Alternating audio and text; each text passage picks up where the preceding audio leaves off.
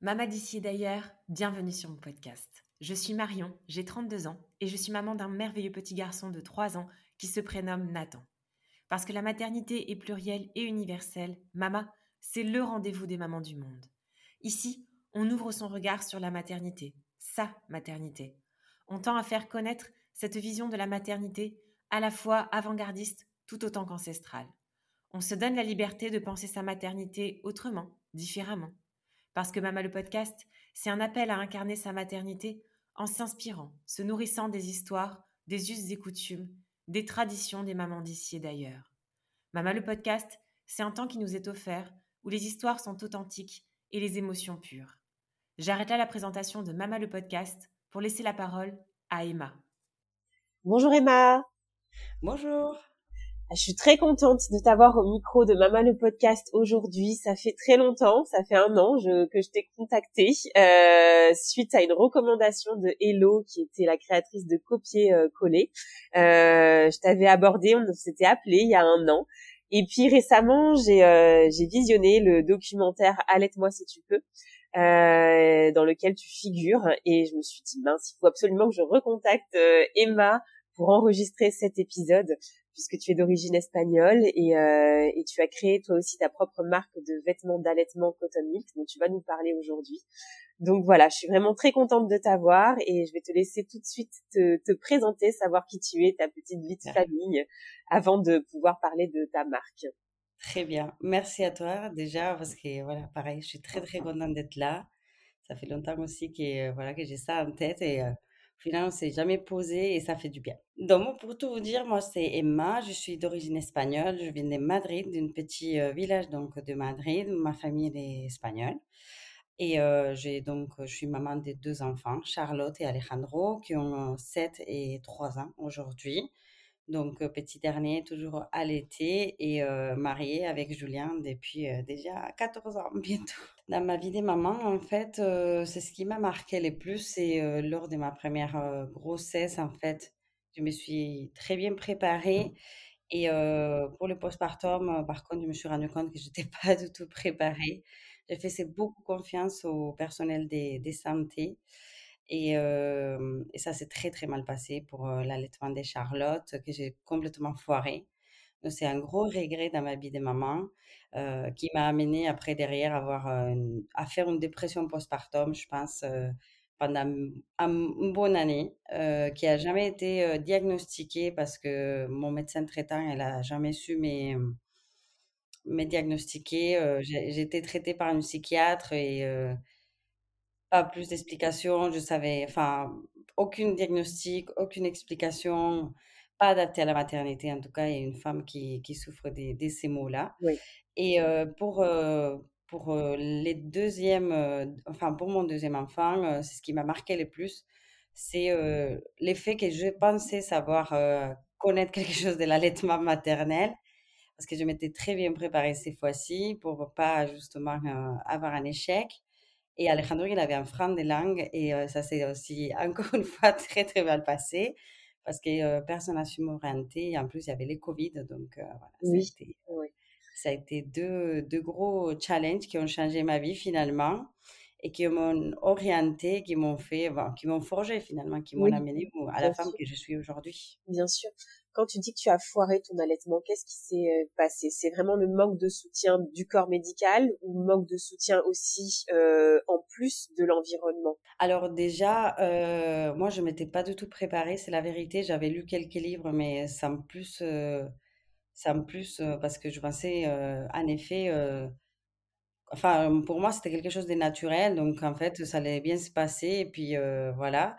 Et je faisais confiance surtout à, ces mondes médicaux et à ces personnes qui sont censées à savoir et à connaître très très bien l'allaitement et qui, qui allaient me guider. Donc moi, Charlotte, déjà, je la mettais presque pas au sein. Enfin, c'était vraiment une catastrophe. Je me rends compte aujourd'hui, voilà, que je mettais les petits doigts quand elle pleurait. Enfin, je connaissais rien à nouveau-né. Et, et, et, puis quand elle venait, elle me donnait toujours des, des, conseils, mais qui étaient contradictoires entre elles. Déjà, ça, c'est délirant.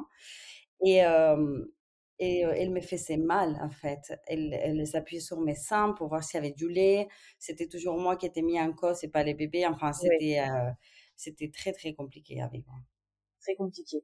Et donc pour le coup, pour le deuxième, parce que tu dis que tu donc il a eu un frein de langue, et là au début tu nous as dit que tu l'allaitais encore aujourd'hui, c'est ça? Oui. Donc la mise en place de l'allaitement a pu se faire euh, par la suite? Oui, alors j'ai galéré euh, pendant 3-4 mois, je savais pas ce qu'il avait, je savais qu'il y avait quelque chose de pas normal. Charlotte, j'avais réussi à l'allaiter une petite semaine, mais à cause euh, du fait que j'en mettais pas assez au sein, j'avais pas assez du lait, la montée du lait s'est fait au bout de cinq jours. On a donné des biberons, ça marche plus. Évidemment, elle voulait plus mon sein. Elle faisait vraiment euh, voilà, un régime euh, que j'ai pris très personnellement. C'est très, très grave pour une femme qui vit allaiter. voilà, enfin bref, ça c'est une autre histoire. Mais pour Alejandro, c'est ce qui s'est passé, c'est que d'essayer par tous les moyens de voir avec quelqu'un, euh, mais tout le monde était en Covid, donc c'était fermé, ostéopathe, kiné, euh, consultante à lactation. Et puis moi, je ne savais pas qu'il y avait des consultantes à lactation qui n'étaient pas formées au frein de langue. Et c'est ça qui est incroyable. Moi, je entourée, euh, je m'étais entourée à l'époque d'une IBCLC exprès pour pas retomber dans les pièges, pour avoir du soutien. Et quand j'ai envoyé des textos de la maternité en pleurant, elle me disait qu'en fait, elle pouvait rien faire. En fait, elle savait pas ce qu'il avait. Et la pédiatre, à l'époque, je me rappelle très bien, elle m'avait dit, il a en fait une torticolis, donc il y a bien une tension en place, mais on n'a pas d'ostéopathe en fait. On peut, on peut rien faire. Moi, j'avais très très mal. J'avais les tétons en sang. Et voilà, ça a été trois, quatre mois comme ça, avec des pipettes avec des, enfin, alimentation à travers des petits verres, des pipettes, des seringues pour pas introduire ces biberons qui m'avaient déjà fait beaucoup du mal lors de mon premier allaitement. Et ça a été comme ça. Je me suis introduite dans les groupes Facebook où j'ai trouvé beaucoup de soutien des autres mamans parce qu'au final, ben, on fait notre tribu à nous. Oui. Et c'est grâce à des posts que ben, Céline Guérand avait fait IBCLC sur Aix-en-Provence qui avait fait donc sur son groupe à elle, que j'ai su en fait que mon fils il avait ça parce qu'il avait tous les symptômes. Mon fils il avait des régurgitations, mais c'était une catastrophe. Tout ce qu'il avalait, ben, il les rejetait, donc évidemment il prenait pas de poids. Donc moi, elle me fait, c'est la, enfin j'avais pesées et pesées, enfin c'était une catastrophe, un stress pas possible. Après, voilà, c'était claquement des langues, euh, mauvaise succion, enfin, tous les symptômes, ils étaient là. Ouais. Et personne n'avait vu, en fait.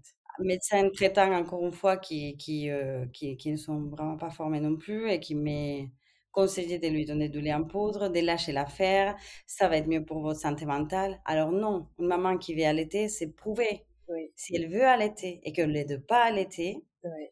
70%, enfin, une chiffre énorme des dépressions postpartum vient de ça. Donc, c'est grave, en fait. Bien sûr. Comment tu t'en es remise? Tu as dit tout à l'heure que tu avais vu, euh, tu avais été suivie par un psychiatre, c'est ça? Comment tu en es sortie? Est-ce que tu es encore dans le postpartum pour, euh, pour ton deuxième? Alors, euh, pour Charlotte, j'ai vu euh, ces psychiatres et j'ai fait cinq séances et, et, je me suis soignée toute seule parce que elle me parle pas, en fait. Je parlais, tout simplement. Et je me suis guérie toute seule. Euh, pour Alejandro, je, une maman qui a fait une dépression postpartum est sujetée à refaire, donc je me suis pareil entourée. Et j'ai consulté un psychologue pendant toute ma grossesse pour justement pas être, euh, avoir des problèmes.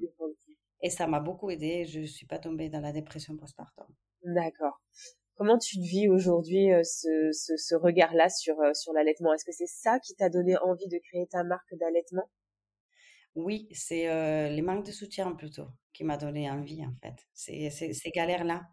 Est-ce que tu étais entourée de ta famille? Je te, je te pose la question tout de suite parce que comme tu as dit que tu étais en France, est-ce que justement tu avais de la famille, un soutien euh, Non, pas trop. Ma famille elle est en Espagne, donc on garde une relation très très proche. Mais ma maman, elle nous a pas allaité déjà. D'accord. Et euh, moi, j'étais en cuveuse au bout de 15 jours. Et en fait, euh, j'ai posé la question à ma mère. Un, jour, j'ai dit, maman, euh, t'as essayé quand même de m'allaiter? Et en fait, elle a essayé de m'allaiter. Et on m'a mis sous couveuse parce que je me suis en fait, ben, comme Alejandro, j'arrivais pas à m'alimenter. Donc en fait, à la base, c'est moi qui allais frein des langues et j'ai donné à mon enfant. C'est héréditaire en fait. D'accord. Et c'est ça qui, qui après on découvre les, les choses des parents et j'ai toujours cru qu'elle voulait pas m'allaiter, mais en fait non, en fait elle a essayé et mais je, je pense jamais Rémi non plus parce que elle est pro biberon alors tu vois c'est c'est un regret je pense qu'elle a quelque part mais elle essaye de de, de s'en sortir et c'est une protection et de, de dire donne-lui un biberon, tu seras mieux. Et c'est vrai qu'évidemment, quand tu galères comme ça et que tu vois ta fille galérer comme ça, maintenant je le comprends, tu vois. Et ça fait du mal. Ça fait du mal aux mamans, je pense. C'est sûr. Et pour le coup, en, en Espagne, euh, comment est vu l'allaitement? Alors en Espagne, en fait, l'allaitement, il est, il est plus fréquent qu'en France. Les taux d'allaitement, ils sont plus importants. il y a beaucoup de mamans qui allaitent à l'extérieur dans, dans les lieux publics. Oui. quand ils sont petits surtout. Hein. Après, il, faut, il faut savoir que c'est un pays quand même de l'Europe, voilà, donc où les congés maternité sont pas très longs, donc en fait les personnes, enfin les mamans, après c'est un a qui allaitent jusqu'à deux ans, ça s'est fait aussi, je pense plutôt dans le sud peut-être. Oui. Mais c'est moins vu évidemment des, des allaitements longs ou non écourtés. Oui. Euh, mais euh, les bébés, en tout cas, enfin les tout petits bébés, euh, c'est quelque chose de normal, de très normal et personne n'a honte de, de, de, se montrer ou de, de se montrer en allaitant ou, de montrer ses seins comme on peut avoir cette peur en France. En France, oui, tout à fait. Tu es arrivée quand pour le coup en France? Je suis arrivée en 2012. Alors comment est née justement cette euh, ta marque de, de vêtements d'allaitement? D'où est venue l'idée? Tu l'as dit déjà un petit peu tout à l'heure par manque de soutien, c'est ça qui t'a donné cette volonté là Oui, alors avec euh, avec Alejandro, euh, c'était le confinement, donc on était à la maison et j'avais pas trop besoin de sortir. J'étais très bien comme ça, sans visite. J'ai vraiment profité de ces postpartum pour le coup. C'était l'été après et donc lui il est né en avril donc en été je commençais à avoir très très chaud et j'avais mes vêtements des, des grossesses qui n'étaient pas du tout adaptés donc j'ai transpiré dans les vêtements des grossesses et c'était vraiment des, des matières qui n'étaient pas qualies.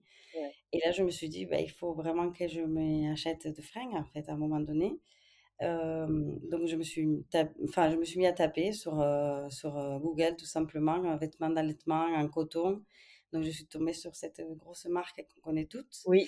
Et je me suis acheté évidemment des, des t-shirts et j'étais très bien dedans. Mais au bout d'un moment, en fait, j'avais envie de, m'habiller et d'être un peu plus élégante, on va dire, pour mes sorties et de retrouver un peu ma, ma façon de m'habiller à moi. et, et c'est à ce moment-là que je me suis dit, en fait, il y a toutes les marques de vêtements d'allaitement aujourd'hui font des choses très décalées, très décontractées. Donc, je vais créer quelque chose d'habillé, en fait, parce que les mamans, je pense que je ne suis pas la seule. Et à ce moment-là, je me suis décidée, j'ai fait un sondage, en fait, sur plusieurs groupes Facebook, j'ai eu plein, plein de réponses. Et évidemment, et, j'ai eu, enfin, j'étais pas la seule, j'étais contente, j'étais rassurée. Et c'est à ce moment-là, donc, que je me suis dit, ben, j'y vais. Je, vais je vais le faire, en fait. Donc ça va être long parce que j'ai un bébé, un petit bébé. Mais j'y crois et il y, a, y, a, vraiment un besoin en fait. Et les mamans, on a besoin d'être soutenues et, et c'est une tribu qui doit s'aider entre elles parce qu'à l'extérieur, on n'est pas aidé. Donc on va, on va s'entraider. Comment tu t'es lancée? Pour Est-ce que ça a été dur de te lancer en tant qu'auto-entrepreneur, cette création de, marque? Comment tu, qualifierais euh, tout ça? Maintenant que tu as un petit peu de, recul, on a passé euh, les trois ans, c'est ça? Oui, euh, alors j'ai toujours eu cette envie d'être à mon compte, puisque mes parents ils sont toujours été à son compte et c'était quelque chose qui, voilà, que je voulais toujours réaliser dans ma vie. la mode, c'est un milieu très spécial, donc en fait, il faut il n'y a pas que l'effet d'être à son compte, c'est un commerce virtuel, donc à part l'effet de développer tes pièces où ça prend énormément de temps, ça il faut apprendre tous les, les systèmes qu'il y a derrière, donc ça ça m'a pris un bon bout de temps. Et après derrière c'est la commercialisation qui est, qui est longue à faire, à se faire connaître, mais voilà, on y travaille. Comment tu as pu gérer tout ça? Parce que tu as créé ta marque en même temps de que tu es née une seconde fois maman au niveau de la fatigue, au niveau du temps, comment tu as pu Est-ce que c'est quelque chose qui t'a un peu plus animé justement peut-être à travers cette période de postpartum, ça a pu te te, te, te la faire traverser d'une manière différente en tout cas? Oui, tout à fait. Ça, ça a été, ça a été depuis que j'avais eu cette première idée, ma motivation, je pense. C'est, je sais pas, c'est spécial. C'est, ça, ça te porte en fait. C'est, c'est passionnant.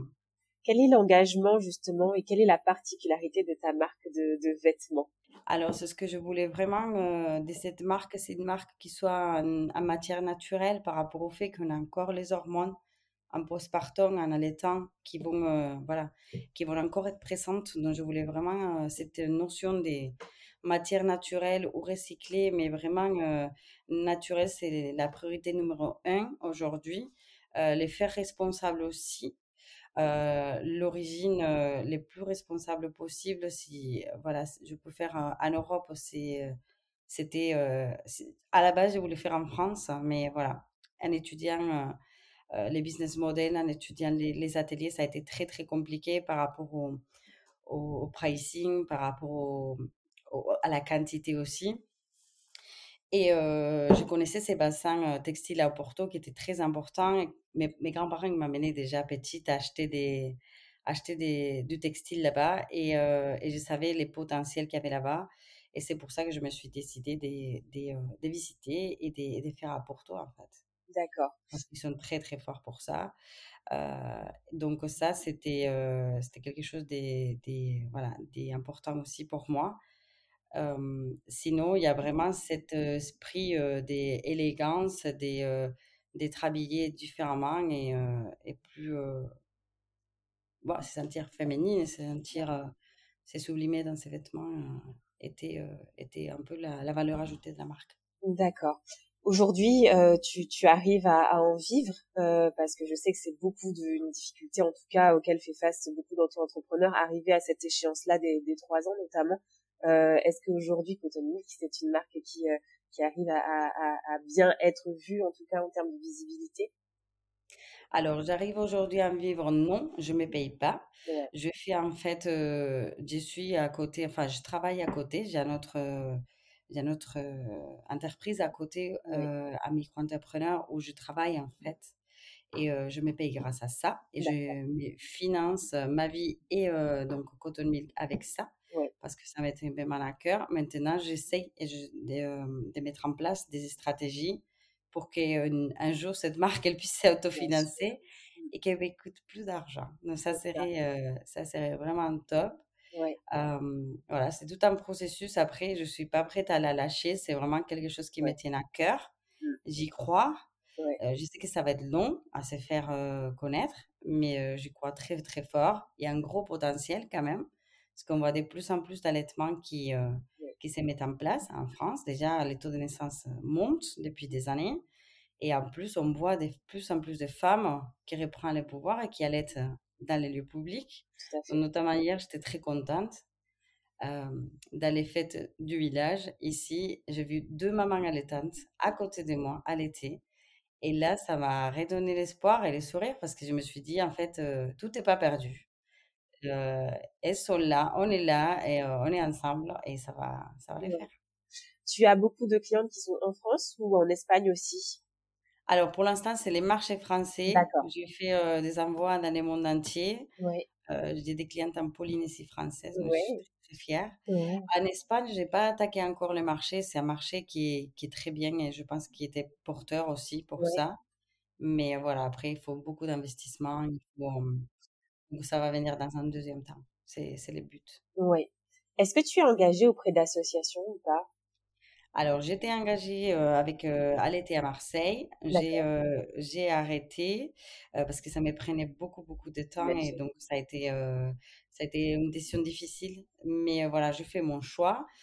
Aujourd'hui, je, suis, je fais toujours partie de l'or blanc, donc je suis marine d'allaitement voilà, sinon aujourd'hui, les buts, c'est de me former moi-même à l'allaitement maternel pour être accompagnatrice en allaitement et facilitatrice d'allaitement. Et je pense qu'à terme, je ferai de monter une association là où je suis moi-même avec peut-être une autre, une autre personne ou quelque chose comme ça. Mais si c'est quelque chose qui, que j'aime beaucoup en fait, d'aider les autres mamans. Et c'est les soutiens, c'est tout en fait. C'est tout. Quand on a des doutes, quand on quand on n'y croit plus, il suffit d'un mot en fait pour, pour relancer tout ça et pour, pour y croire. Et ça, je l'ai vécu, donc je sais comme c'est puissant et comme c'est important. J'avais une question justement qui me vient par rapport à cette, cette volonté qui est vraiment viscérale d'allaiter. Hein. On, le sent bien en tout cas en toi. Euh, et comment tu percevais l'allaitement avant d'être enceinte pour le coup? Alors, quand j'étais jeune en Espagne, j'ai toujours vu, vu mes copines, mes cousines, mes, les belles filles, enfin les, les femmes des, des bah, enfin, autour de moi à l'été, donc c'était quelque chose de normal. Quand je suis venue en France, étrangement, ça, a changé ma perception. Je voyais plus de femmes enfin, plus de femmes à l'été, et, et du coup, je m'étais pas trop pris la tête. Je me suis dit, ben, ça va marcher, c'est naturel. Et ma, ma conception de l'allaitement, c'était ça, c'était, c'est naturel, c'est normal. Naturel. Et, ouais, ouais, et, ça va marcher. Est-ce qu'aujourd'hui, tu penses euh, que euh, il y a forcément une nécessité d'être entouré par la famille ou constituer sa tribu, comme tu le disais, de femmes autour de toi? C'est pas nécessaire d'avoir des membres de sa famille autour de soi parce qu'effectivement elles peuvent être pro euh, par rapport à cette notion de tribu en fait revenir sur cette notion de tribu c'est se constituer de en s'entourer euh, de femmes qui ont euh, la même essence que soi pour se sentir plus forte c'est ça que tu que tu souhaites passer comme message? Oui c'est très très euh, important je pense les soutiens entre des personnes qui partagent en tout cas un bout de sa vie, peut-être pas les valeurs entières de sa vie, mais mmh. un bout de sa vie et, et, et, et c'est surtout pour moi la transmission de connaissances qui s'est fait plus de génération en génération qui manque. Donc on va trouver ça différemment entre mamans avec des expériences différentes. Il y en a qui vont allaiter, il y en a qui vont pas allaiter, mais qui sont des expériences qui peuvent quand même nous aider il y en a qui sont à et c'est très bien comme ça. Et en fait, c'est cette richesse-là qui nous fait justement apprendre. Et c'est pour ça que cette voilà, réunion des femmes, c'est important de, Pour finir sur, sur, et revenir sur ta maternité, comment se sont passés tes accouchements? Alors pour Charlotte, ça s'est bien passé. J'avais quand même la péridurale dont j'étais allongée pendant longtemps. Et de ce que je me rappelle, j'ai vraiment pas apprécié cette situation-là. De pas être, euh, de pas être moi-même en fait, de pas, de pas pouvoir bouger. Oui. Ça m'a beaucoup beaucoup gênée et euh, et du coup je, je voulais pas avec Alejandro. D'accord. Euh, donc j'ai essayé d'accoucher sans péridurale jusqu'à 8. j'ai pas, je suis pas réussi. J'ai demandé la péri parce que, pareil, encore une fois, ben, sage-femme n'était pas trop formée, hein, je pense, aux accouchements naturels. Physio, et du coup, ces moments de désespérance, ben, je ne suis pas arrivée à les dépasser. Mais c'est pas grave, je suis très fière quand même. Alejandro, il était quand même, euh, c'était un bébé qui regardait les étoiles, donc c'est très, très douloureux. Parce que son dos, il est contre les miens, enfin, il était contre les miens, donc euh, ça a été euh, quelque chose il m'a déchiré. Enfin, c'était beaucoup, euh, beaucoup plus hard que, que Charlotte. D'accord. Mais euh, je suis très fière de, voilà, d'avoir réussi à, à, tenir un bon bout de temps. J'avais beaucoup moins de, coup, de doses d'anesthésie. Oui. Et je pense que ça, ça a beaucoup joué euh, l'effet que j'ai pas eu de l'oxytocine artificielle sur les liens qui se sont créés avec Alejandro. Ça a été très puissant depuis les, les, moments zéro. Et pour Charlotte, j'ai accouché et j'avais l'impression de ne pas avoir accouché. Alors, je ne sais pas t'expliquer. J'ai lu des, des, des, choses et j'ai entendu Julie euh, tout le temps parler de ça. Euh, je me suis intéressée un peu à la question, mais il faudrait que j'approfondisse comme quoi, avec l'oxytocine artificielle, on annule notre oxytocine naturelle. Et je pense trouver une explication sur ça. Je n'ai pas reçu, enfin, j'ai pas eu ce coup de cœur avec ma fille. Donc ça, je pense, ça, ça, ça a joué aussi hein, dans la mise en place de mon allaitement, dans tout ce qui va avec. Et les liens, il a mis des, des mois à se créer. Donc c'est très douloureux aujourd'hui encore pour moi. C'est quelque chose que je porte et que j'ai regretté. Enfin. Et du coup, voilà, je cette blessure-là. Ouais, c'est ça, c'est vraiment une blessure. Ouais. Est-ce que la ah place de la culpabilité euh, est très importante pour toi dans, dans, dans les postpartum? Euh, Oui, parce que si j'avais eu toutes les informations et euh, j'avais, euh, je m'étais peut-être renseignée plus sur les cas d'accouchement physiologiques, j'aurais eu euh, peut-être les, j'aurais eu notre début, enfin j'aurais eu des autres débuts avec ma fille, j'aurais eu notre commencement et. Ouais. En tout cas, merci beaucoup Emma pour, pour tout ça, pour, pour toutes ces, ces tous témoignages et toutes ces confidences aussi sur tant sur ta maternité que sur ta marque de toute façon que je que je relayerai euh, sur sur les réseaux lors de la diffusion de, de l'épisode et euh, j'aime bien finir les épisodes aussi sur une petite note culinaire mais avant ça est-ce que tu avais toi un autre sujet dont tu aurais souhaité parler? Alors moi je pense que euh, ce que j'aimerais dire aujourd'hui, c'est au moment de se, de se renseigner, en fait. De, de lire, de beaucoup lire, d'écouter des podcasts Aujourd'hui, on a la chance d'avoir tous ces, euh, tous ces moyens d'apprendre et de s'informer. Et c'est très, très valieux, en fait. Ça nous donne le pouvoir. Et euh, on est très puissante. Et euh, des fois, on n'y croit pas, nous, mais en fait, on, on, peut le faire. On l'a fait depuis des millions d'années, en fait. Donc, on peut le faire et on sait très bien le faire. Notre corps, il est fait pour ça. Et il faut, voilà, il faut croire en soi et il faut pas dire il faut, mais là, pour le coup, c'est, c'est beau. Euh, de croire en soi, c'est important et, et, ça nous redonne le pouvoir et, et de faire ses choix. Après, euh, chacune fait ses choix et c'est normal. Il n'y a pas de bon ou de mauvais choix, mais l'information est primordiale pour pouvoir justement faire ses choix. La médicalisation de l'accouchement euh, dans nos pays est très très forte et on ne donne pas les pouvoirs aux femmes, en fait. On ne nous laisse pas choisir, on nous infantilise. C'est ce que j'ai ressenti. Et je pense que c'est encore présent dans beaucoup de structures. Ça change petit à petit. Il y a de nouvelles structures qui changent, qui, euh, qui essayent d'écouter les mamans. Mais euh, voilà, il y a encore un long chemin à faire. Ils sont très, très médicalisés, même plus qu'ici. Il n'y a pas de maisons de naissance. Euh, les accouchements à domicile, c'est vu comme quelque chose de très dangereux. Donc, Beaucoup, beaucoup à faire, oui. Pour autant, la, les postpartum, il est différent. Euh, je trouve qu'on est plus entouré, les professionnels de santé sont mieux formés à l'allaitement maternel. Mais écoute, merci Emma, en tout cas, euh, le message est passé et je le relayerai avec, avec grand plaisir. Et pour finir sur une petite note culinaire, on en a discuté juste avant d'enregistrer. Est-ce que tu as des petits plats typiques espagnols qui pourraient être intéressants, notamment à prendre dans cette période de postpartum pour pour euh, nous réchauffer un petit peu et aussi mieux se rétablir après un accouchement? Oui. Alors nous, on ne change pas en Espagne d'alimentation, pas spécialement après les postpartum. On continue à faire euh, à peu près les mêmes plats. Après, je me rappellerai toujours de ma grand-mère quand elle faisait l'omelette espagnole avec euh, des épinards, des asperges, des choses comme ça. Donc, tu comprends quand tu grandis que c'est pour les fibres. Je pense qu'en postpartum, c'est très très intéressant d'avoir ces, ces côtés-là. C'est vrai qu'il y a tout un système ou une famille qui s'est mis en place autour de la femme qui accouche, comme on disait tout à l'heure. et les, mamans ou les grands-mères vont nous amener des plats, donc c'est souvent de la tortilla. Donc après, on aura aussi les gazpacho et le salmorejo qui nous apportent. Et ça, c'est, c'est très bon, plein de vitamines et plein de bonnes choses pour se récupérer. et on mange aussi pas mal de viande pour tout ce qui est voilà, protéines. Et ça, c'est important, essentiel, important. Euh, puis on mange, comme je te disais, les cocitos. Donc ça, c'est un plat qu'on mange en famille aussi, les dimanches.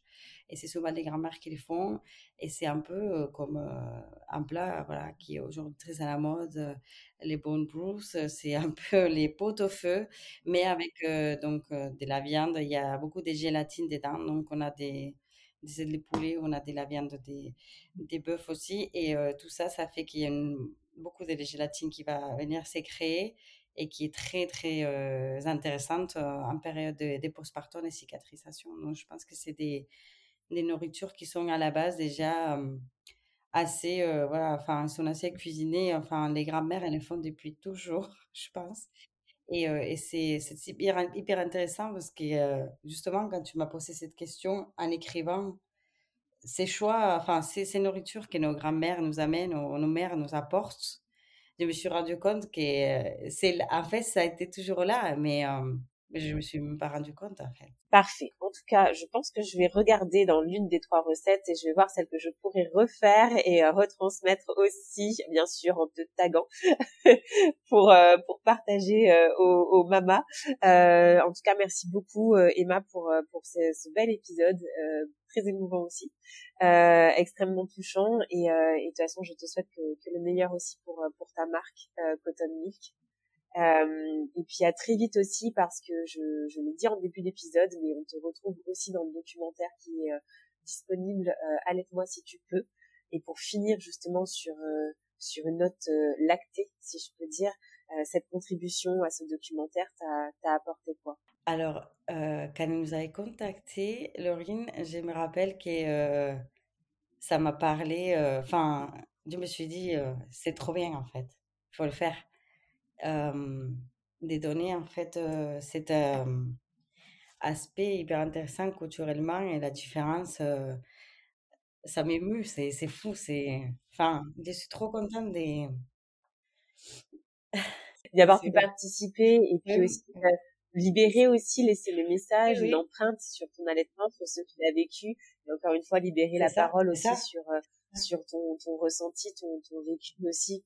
Sur les difficultés maternelles qu'on peut trouver toutes, parce que euh, c'est vraiment pas évident. Des fois, on se trouve euh, toute seule et, et en fait, on n'est pas seul. Et, et, et c'est, ouais, libérer la parole sur ça, c'est important. Oui, oui dire les vérités effectivement que, que tu as pu vivre et, euh, et, et, surtout être aussi un, un messager en quelque sorte pour toutes ces mamans qui traversent euh, ce que tu es en train de vivre et ce que tu as vécu euh, sur la mise en place de, de tes allaitements.